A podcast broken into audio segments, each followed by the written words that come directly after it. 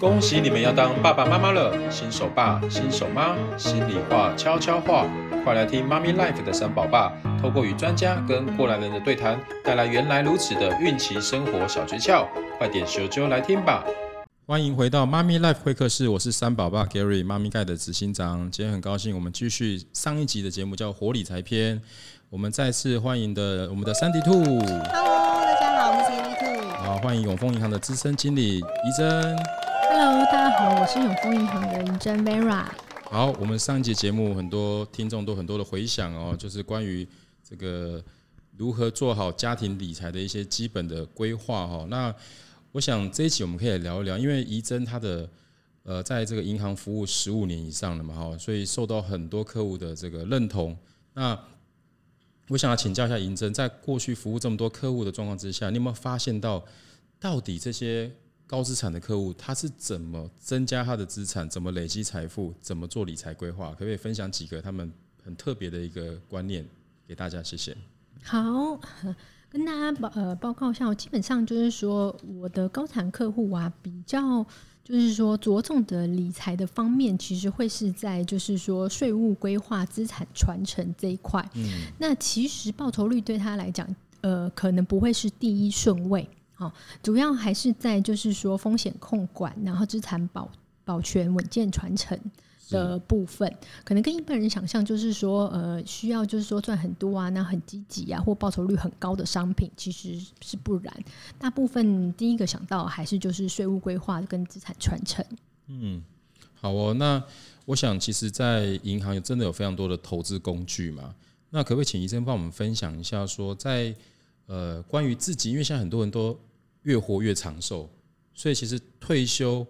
以后还有很多的这个时间需要生活。那到底退休金的部分，还有所谓的子女教育金，因为我们很多听众是有刚刚有小孩嘛，所以关于退休金跟子女教育金的部分，你有什么样的比较适合的工具可以分享给大家了解一下？好的，就是基本上啊，我会建议客户先把资金的部分做就是短中长期的规划。好，那每个不同的规划的流动性的时间就设定不一样。短期呢，可能就是说随时可以做申赎，那随时要用的可能就是现金部位啊，或者说一般的基金定时定额的做设定。那中期的部分可能规划时间的话，就是一到三年左右。那长期可能就是五年以上做比较长期，比如说像是退休规划啊，或是小育的小学的。就是呃教育基金之类的比较长期的规划，那当然工具的部分也会不太一样。比如说中期的部分的话呢，我们就会比较建议客户就是做一些就是海外债的部分。那长期呢，可能就是比较核心的配置，那就是比如说像是退休啊，或是小孩教育基金，那相对也是比较稳健保守。可能是一些就是储蓄险的部分，或者是说像我们银行现在有推出一个就是 iBrain 的智能理财的服务，它比较特。特别就是说哈，呃，我们先设定一个时间，比如说是十年或十四年，那你想要存，比如说是一百万或两百万，那它会回推你每一个月需要存入的金额，然后自动帮你用这个金额呢去做投资到你的目标这样子。嗯，所以其实不用很专业也可以开始理财嘛。没有错，没有错，基本上你就是只要设定好你的投资目标，呃、投资目标，然后时间这样就可以了。嗯，所以我们现在。投资就是先设定自己的目标跟你想要达成的结果，然后回来反推，呃，从现在开始你应该做什么样的一个多少金额的一个配置哦。所以我我我其实很多跟很多朋友在聊天，就是说，因为理财这件事情属于一件非常重要，但是它没有那么紧急。也就是你今天不理财，你也不会饿到，也不会也不会有什么样的太大的一个变化。哦，跟健康一样，就是诶，很多人都说健康很重要，但是你叫他去运动，他可能又不太想要运动。所以我觉得理财这件事情是一个很，真的是我觉得时间就是我们最大的敌人。哦，就像刚刚怡珍有分享，其实如果我们的小孩，你看到从零岁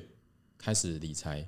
跟他从十岁或从十八岁才开始帮他做储蓄或者理财，我相信他所需要投资的金额跟这个时间。都不一样，因为你要达成那个目标嘛，就是需要一定的时间，对，完全不一样。对，所以我我真的觉得有时候，就像我最近为什么我很很珍惜跟小孩这个这个相处的时光，是因为小孩大就大了。像我们家老大十一岁，老二跟老三双胞胎是六岁。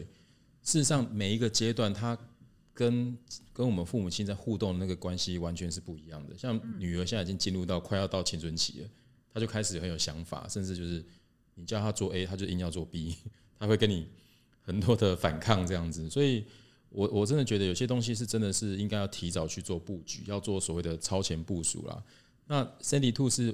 呃一个我们的斜杠理财理财专家哦，虽然怡臻是属于在金融业的理财专家。那 Sandy Two 是在生活面的理财专家，就是他透过自身的一个学习，本身的一个经验，甚至一些曾经发生的一些变故，让他自己重新意识到理财的的重要性哦。那可不可以跟我们分享，像你自己有一个小孩三岁，嗯，你觉得？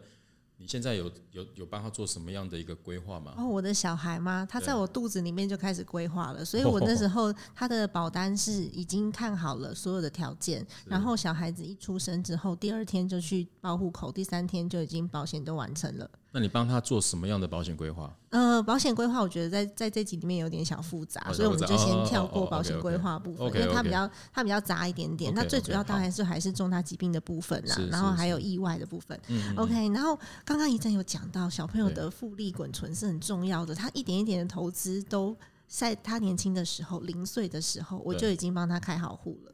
他两个月大的时候，他就有银行的户头，还有证券的户头，所以到现在都没有停扣过。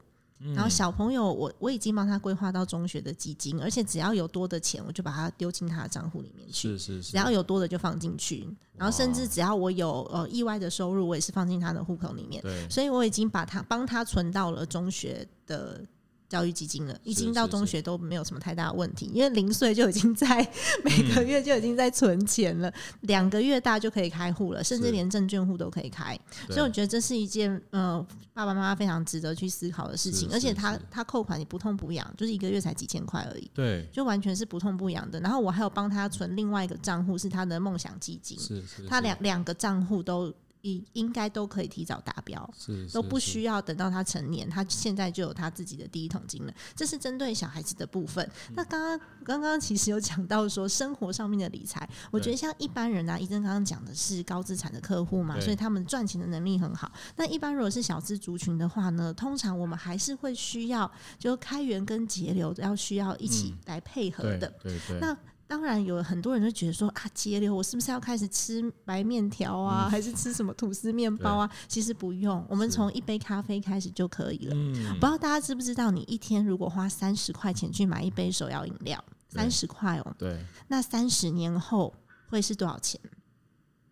哇，哎，很少人去算这个数字，对不对？你只要把三十块钱存下来，然后呢，放到五趴的投资工具里面，五个 percent 很规矩的五个 percent，那它三十年后就是一百一十几万。对，所以是一个非常惊人的数字。少喝了一杯手摇，只是少喝一杯手摇，还会健康。对，对 没错，只是少喝一杯手摇饮。嗯、但是我们其实不要去让自己的生活过得好像太委屈。是是是，所以刚刚有讲到啊，我很喜欢喝咖啡，是但是我很少买便利商店的咖啡，是我都买精品咖啡豆。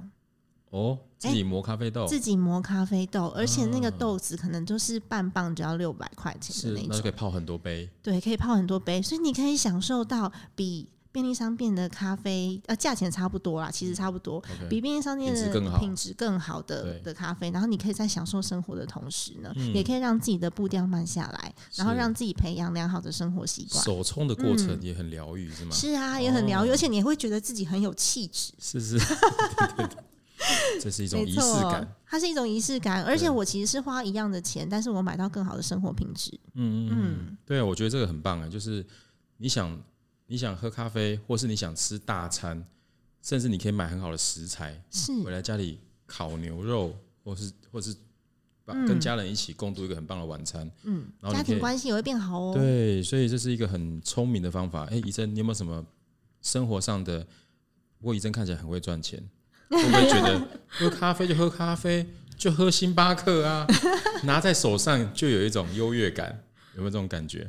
呃，其实因为我我个人是没有特别爱喝咖啡，但是我先生很爱喝咖啡。哦那他就是像 Sandy Two 讲的，他其实之前就是每天一定要喝一杯就是咖啡，可能就是 Starbucks 啊，或者是外面的一些精品咖啡之类的。但是后来他发现，其实手冲咖啡的乐趣以后，他就开始自己手冲。但是因为手冲其实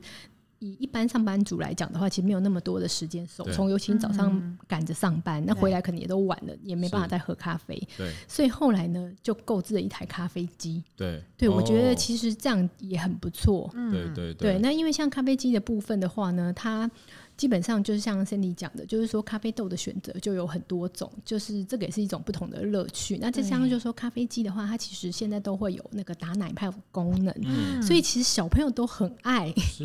就变得很爱喝牛奶。对对对，因为它被发泡过了这样子，对，它喝起来会有一种甜甜的感觉。对对对，就是对的整个就是家庭生活，其实也是一个促进感情的一部分。嗯对，就我觉得也还蛮不错的，而且其实相对来讲还是会比一般外面的咖啡来讲，就是便宜蛮多的，便宜一点点啦。因为咖啡机要摊提嘛，因为我家也有咖啡机，只要人多你就不可能手冲，就是用咖啡机，就是咖啡机。可是，一台咖啡机可能买好一点的，也就是一万块钱左右的那个咖啡机，你摊提下来个三五年，其实真的是 OK 的，是 OK 的。所以重点是，呃，你要买一个。真的用得到的东西，没错。然后，然后再来呢？因为你你就把这个所谓的本来要花的钱做一个移转，嗯，移转在一个呃好的品质的一个呃，不管是咖啡机也好，或是咖啡豆也好，然后你一样可以得到很好的生活品质。因为我觉得哈，你要教大家省吃俭用，这个不能吃，那个不能用，我觉得这件事太痛苦了。对，所以现在大家都流行一种叫做快乐减肥法。或者怎么样快乐减肥？就是呃，听说就是一一定的时间，呃，一六八啊，一六八一六八，在一定的时间内把东西吃完，然后或者是说，呃，每个礼拜你有几天是可以控制某一餐吃少一点，然后你在某一天还是可以正常吃，嗯，而不是就天天要把自己搞得很很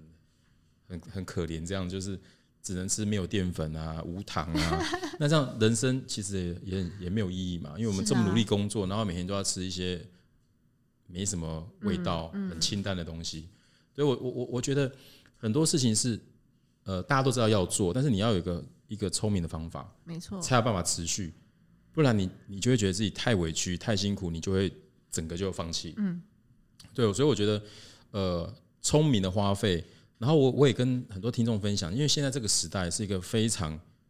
多机会引诱你花费的时代。而且很简单，手机就这样一滑，呃，怎么刷脸就买了？对，然后反正你你看各种文章就会跳出让你购物的内容哦，各大网站狂下广告，而且你只要看过某个网站，它就一直追踪你，嗯，哦，比如说你看的某一个化妆品的品牌，它就会一直跳出这个化妆品牌，就是让你是是呃不小心就滑下去，嗯，对对，所以手机这么方便，就会变成其实大家消费的机会变高了。但是我们要改变这个思维，就是如何透过手机，把手机就变成你的银行，透过手机就可以帮你完成你的理财目标。所以我觉得，呃，我记得永丰有推出一个功能叫做 Line OA 的一个服务，可不可以请医生跟我们分享，到底如何让手机变成你的银行？因为我们发现一个很特别的现象哦，我现在发现我没带钱包，我是敢出门的，可是大家没带什么？手机没带什么，你敢出门？你没带手机，你敢出门？不敢出门，对不对？我觉得手机现在太多功能了。我的我的所有的行程在里面，我有绑 Apple Pay，然后我有绑很多东西，嗯、所以有其实我有手机，我其实可以还是可以生活的。可是可是说实在的，没有没有带手机，我真的就是一定要冲回去拿。那如何透过手机变成你的银行，变成可以帮你完成理财的这个这个目标？我可以请怡珍分享一下，到底。呃，永丰这个 Line OA 有什么特别？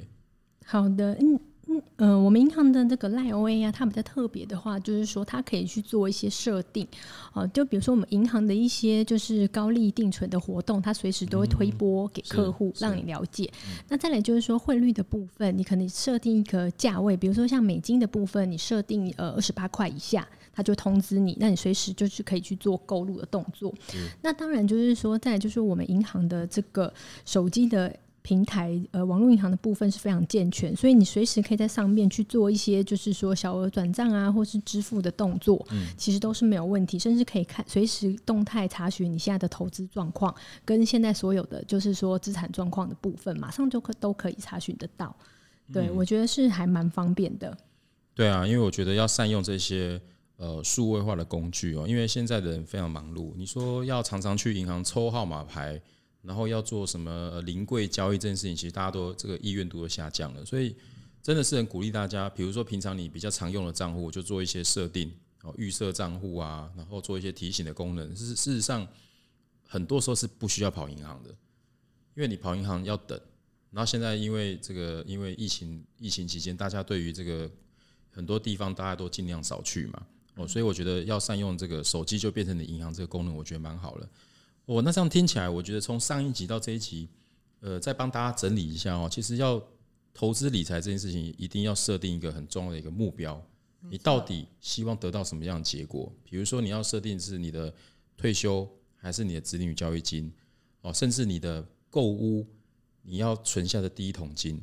但是你设定这些目标以后，你一定要去透过一些工具，好用的工具，去协助你达成这个目标。好，比如说我们呃有提到，像智能铺满，智能铺满就是一个可以帮你很容易去分账，把你的钱分到一个个它应该去的一个呃专属的一个一个账户里面，哦，帮让你可以更清楚知道你钱花到哪里去。然后还有什么呢？还有就是。刚呃，医生有介绍，就是一百块台币，一定要强调是台币哦，不是美金哦，就可以开始做理财了。我可以帮自己的小孩透过这个红包啊，或者是他平常在生活当中所累积到的一些零用钱，可以帮帮他做快速的一个理财动作。然后我们现在发现了，哇，美金这么便宜，日币这么便宜，诶，其实透过手机就可以换汇了，而且透过手机汇率好像还比较优惠，对不对？是的，对对，所以。你看哦，然后再来还有什么？哇，还有这个叫做 iBrand，就可以帮助你透过一个呃这个基金动态的一个调整，一个 ETF，可以让你比较轻松，可以达成你的一个投资的目标。然后还加上现在很多的功能都透过 Line 或者是网络银行，就可以帮你呃完成你这去银行本来要去跑去银行做的这些服务。所以这些东西就是在建构大家把数位金融哦把它融入到我们的生活当中。重要的目的就是帮助我们更轻松理财，更有机会达成我们的一个投资目标。哦，这是我觉得，我觉得这两集我们聊完以后，觉得哇，真的是现在的现在的这个民众越来越幸福了。是啊，对，以前都要土法炼钢啊，拿那个我以前我看我妈在记那个拿那个什么记账本哦，写的密密麻麻的，然后就是其实。久了，那个记账本也也很难分析嘛，因为你怎么可能怎怎么分析？对，不好分析。图表什么的，对，太难太难。对，然后就会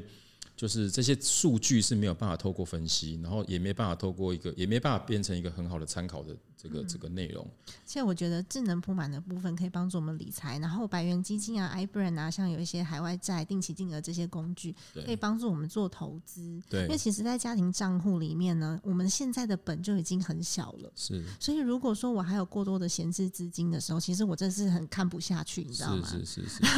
除了紧急预备金以外的闲置资金，我只要看到有一笔钱在那里，我心里面就很奶油，我一定要把它放到某一个投资工具里面，嗯、让它让它变得更有效。让它变更有效率，所以其实选择性比较多的话呢，我们就可以按照你自己的目标规划，然后来做一个比例上面的分配。珍妮兔，请问一下你，你你觉得家庭的这个紧急预备金，嗯？大概要怎么规划、怎么准备比较你会比较安心呢、啊？家庭的紧急预备金哦，其实我我自己的书里面我有写到这个部分，因为很多人都说紧急预备金是三个月好、六个月好、十二个月好，还有人准备到二十四个月，哦、哇，这真的非常就等二十四个月都不用上班，这真的非常夸张，还是可以过得很愉快。对，对我来说就是闲置资金过多，但是如果说你准备的太少的时候，遇到紧急状况又有可能没有办法去应付，所以其实你应该还是要从记账开始，然后你知道你每个月的生活费需要花多少钱，然后再。来是，如果万一我真的遇到了我受伤不能够去工作，或者是不小心失业了，这时候你要盘点你自己的能力啊。我什么时候可以找到工作？然后还有我的家庭负担有多大？嗯嗯嗯，并不是他一个比例就可以计算得出来。而且每个家庭的状况不一样，每个家庭状况不一样，所以其实最好平和的方式就是我万一我万一失业了，我的我记账出来这个金额，也许是啊一个月家里面要花六万块钱好了，六万块钱我失业了，我觉得我多久找得到工作？是就大概就是这样子的一个。金额，因为有些人可能是三十岁，三十岁失业，其实哎，竞争力还很强。是，那你五十岁失业的话，有可能我的紧急预备金准备的时间要稍微比较长一点点。然后还有一些家庭状况是，如果父母亲有慢性疾病的，那他们的保险有可能哎，没有没有足额的，没有办法足额保保额的话，他们有可能我们紧急预备金也要再加强一点点。没错，而且我记得储蓄险，如果真的你有紧急需要的时候，是可以做一些保单融资的嘛。对，它可以做保单直借。那因为其实大家都会一直想说，就是储蓄险感觉是一个很长期，然后没有办法动的部分。其实这边有个观念，就是跟大家稍微就是说，呃，疏通一下。因为呢，其实它一般来讲储蓄险哦，它是保，就是说可能是比如说存两年或是六年。好，那他在这个账户可以滚终身这样子。那原则上大概六年解约都一定会保本。好，那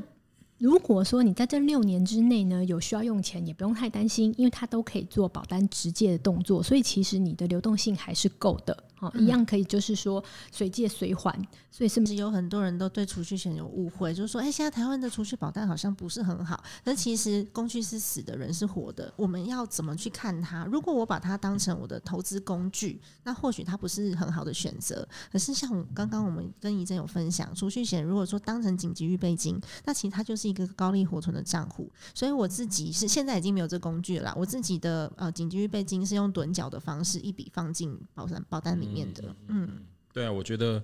呃，真的强迫自己储蓄是一个很重要的一个一个理财的一个、嗯、一个策略啊。因为其实现在如果钱很容易就能够动用，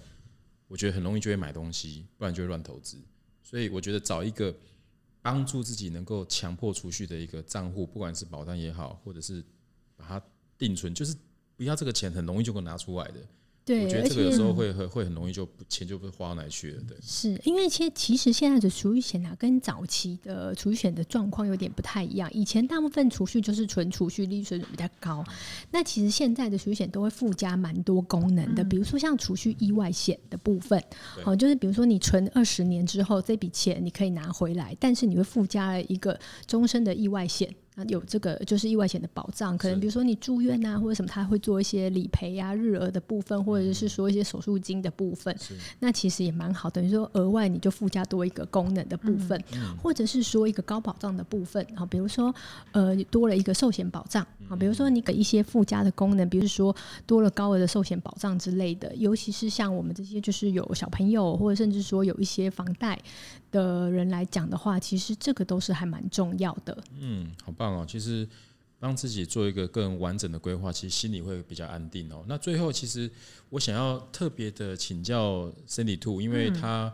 嗯、呃有跟我们分享很多的斜杠经验嘛。那其实我们都知道，很多妈妈生完小孩以后，就会发现一个问题，就支出变大了。哦，对，对，这是一定的。就在想，嗯、到底我要能够增加我的业外收入，或者是副副业收入，嗯，然后但是又裹足不前，你可不可以帮我们分享你当初？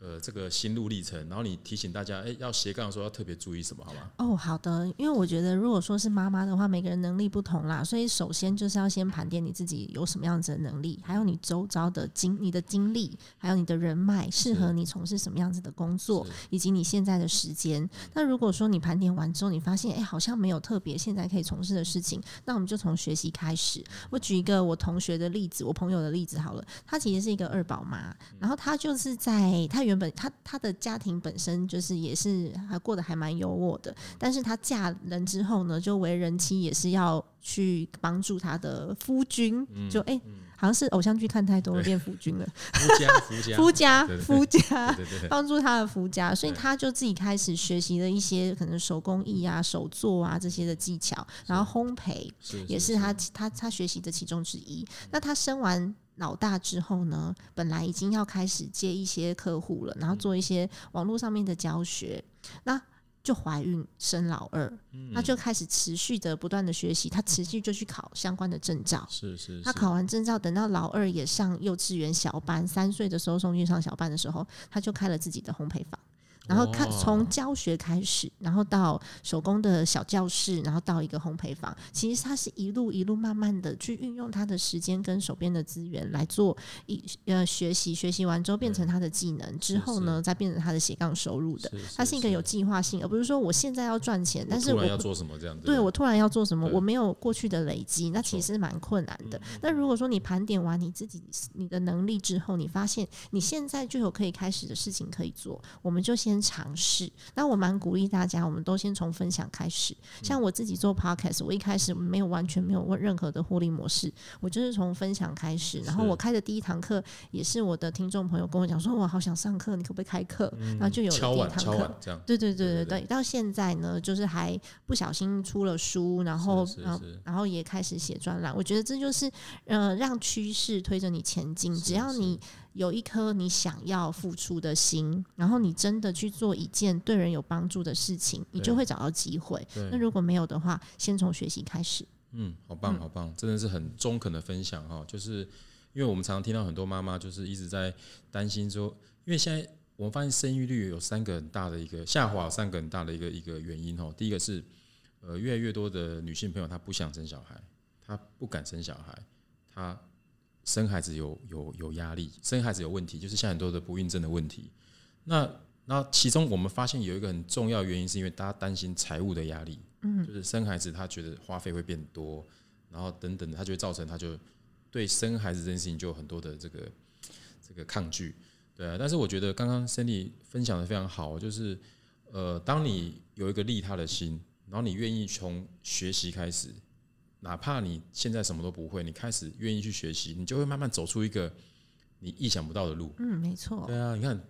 ，Sandy 可以出书变 Podcast，然后他可以有自己的课程，这都是我觉得，我相信一开始可能你也没想到会会变成这样，对不对？对，就是一直会有新的路会跑出来。嗯，对啊，所以我觉得有一句话很棒啊，就是只要你的目标在，路就不会消失。然后我们就持续的往这个方向去努力。那今天非常。再次谢谢这个怡珍永丰银行的怡珍，还有 Sandy Two，让我们带来这么精彩的这个理财观念的分享哦，都是非常实用，而且呃，告诉大家，告诉大家这些方法以外，还告诉大家有什么工具可以应用哦，然后真正希望能大家能够达到自己的理财目标，然后让自己的生活更圆满。好，今天我们就谢谢大家今天的时间哦，希望我们下一集再见哦，拜拜，拜拜，拜拜，谢谢。